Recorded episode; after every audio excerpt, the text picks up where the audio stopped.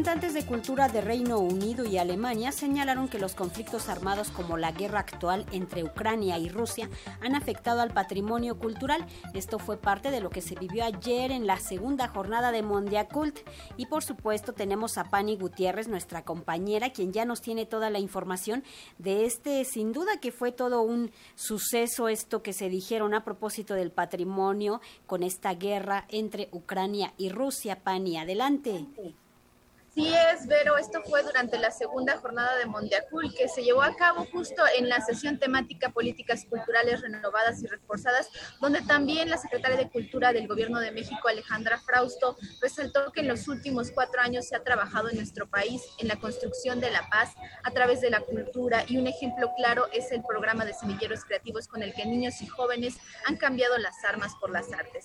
Y bueno, durante esta mesa, como ya lo habías mencionado, Sergei Obrivalin, ministro de Cultura, De la Federación Rusa aprovechó el diálogo para manifestar que las expresiones artísticas y culturales de su nación han sufrido casos de discriminación, por lo que no hay comprensión por parte de otros países, lo cual calificó como lamentable y un genocidio cultural, pues Rusia se ha dedicado al apoyo a la cultura y a la preservación del patrimonio. Vamos a escuchar la traducción no encontramos comprensión eh, en, en, todos los países. Casos de discriminación de la cultura rusa y ciudadanos rusos, cancelación de conciertos de Gergiev, Matsuev, de nuestro ballet y circo, ruptura de nuestras conexiones culturales y destrucción de los monumentos y borrar eh, memoria cultural de, de Rusia. En nuestro país la cultura también ha sido politizado, que hemos oído aquí en nuestro, eh, de parte de varios delegados,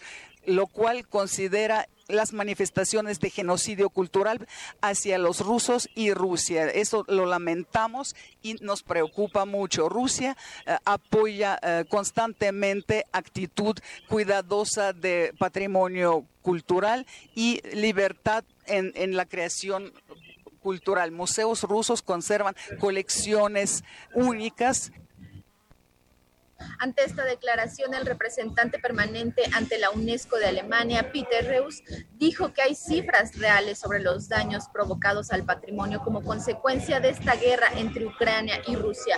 Escuchemos la traducción.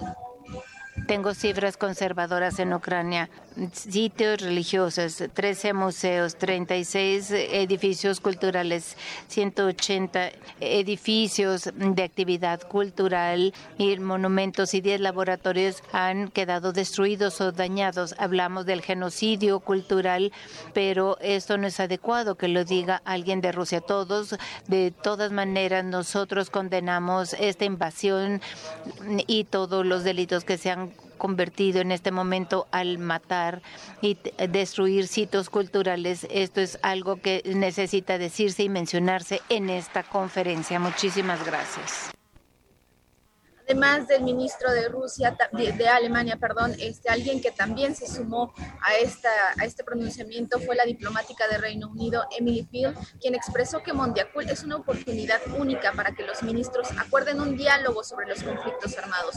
Y estas son sus palabras traducidas al español. Rusia no puede hablar del patrimonio cultural cuando tiene esta guerra ilegal contra Ucrania y destruyendo su patrimonio cultural. Aquí esto va en contra de las declaraciones internacionales y de UNESCO. Esto también se ha confirmado a través de UNESCO. Eh, Rusia también ha dañado 192 sitios culturales en Ucrania. Su invasión en Ucrania, bueno, eh, esto requiere de tener un diálogo mm, con todos en el mundo, de tener esta situación y tener un verdadero intercambio cultural. Ante estos llamados y en su derecho de réplica, Rusia se acotó a señalar que no está destruyendo el patrimonio cultural de Ucrania y que estas declaraciones son producto de ideas creadas por plataformas que desinforman. Y bueno, Vero, también comentarte que Mondiacul ha permitido a los ministros de cultura del mundo aportar propuestas para generar cambios sólidos al ámbito creativo y cultural, por lo que Sudáfrica puso sobre la mesa la necesidad para que los artistas y creativos puedan monetizar su trabajo, lo cual significa un gran avance para estas industrias que generan 29.5 millones de empleos en todo el mundo y que además los jóvenes de 15 a 30 años de edad son quienes se ven beneficiados en este aspecto laboral.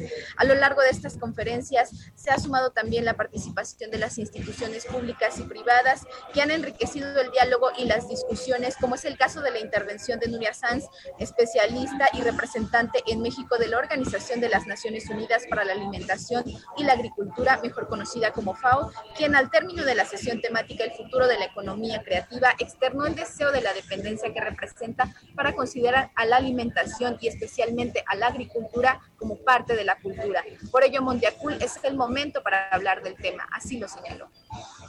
Lo que nosotros llamamos servicios evolutivos son aquellos que están en manos de los campesinos, capaces hoy en día de producir el 80% del alimento que se consume en el mundo y que aún es capaz de seguir generando diversidad, la diversidad que necesitamos para enfrentar el cambio climático. Sin embargo, hay un vacío legal enorme. La diversidad genética de los alimentos es cultura y no está registrada ni es suficientemente convertida en un objeto legal porque no puede estar reducida a las patentes. De manera que consideramos que este es el momento, esta conferencia es el momento para juntarnos definitivamente en un ecosistema cultural agrícola que podamos defender no solamente desde las Naciones Unidas, sino con todos ustedes y con las constituency que ustedes aquí representan. Necesitamos que la agricultura sea ese compromiso de unir cuatro diversidades, la genética, la lingüística, la cultural y la medioambiental. De igual manera, el secretario general de ICOMOS, Mario Santana Quintero, indicó que gracias a la conferencia mundial se identificaron seis puntos importantes cuyas acciones permitieron observar la necesidad de la cultura para integrar los nuevos modelos de desarrollo y así elevar al ámbito cultural al cuarto pilar. Por lo tanto, es hora de que los gobiernos cooperen sobre las políticas públicas sólidas. Escuchemos. La acción climática como prioridad de la política cultural, las políticas culturales deben ir más allá de sus límites tradicionales ya que el cambio climático y la pérdida de la biodiversidad forman ahora parte de nuestra realidad cotidiana. Se necesitan acciones ambiciosas y con visión de futuro que reconozcan que la cultura, el patrimonio, la creatividad, las lenguas de los pueblos indígenas y las comunidades locales son muy importantes promoción del pluralismo cultural en la política cultural, es necesario reforzar las políticas para promover el pluralismo cultural mediante un diálogo intercultural que tenga en cuenta la inclusión y las desigualdades. Y bueno, Vero, eso es parte de lo que se vivió el día de ayer, o sea, no acotarnos a que solamente los ministros de Cultura son quienes están alzando la voz, sino también otras instituciones públicas y privadas. Y aquí nos encontramos ahora en la clausura del Mondiacul 2022, que va a ser más tarde. la clausura que será en unos minutos, Pani, y en la que sin duda se pondrán en la mesa los resultados de estas conclusiones y también las acciones concretas que se van a comprometer a realizar las naciones que participaron en Mondiacult. Hay que recordar que más de 150 ministros de cultura de todo el mundo ahí se congregaron y bueno, vamos a ver a qué conclusiones llegan y a qué compromisos, que eso es lo más importante. Así es, finalmente es llegar a esta declaratoria final en donde los Estados miembros están comprometidos a seguir para empezar también con los cambios generados que se verán reflejados en la Agenda 2030 y de manera posterior. Muy bien, gracias por este reporte, Pani Gutiérrez, gracias por estar atenta. Buen día. Hasta luego, buen día.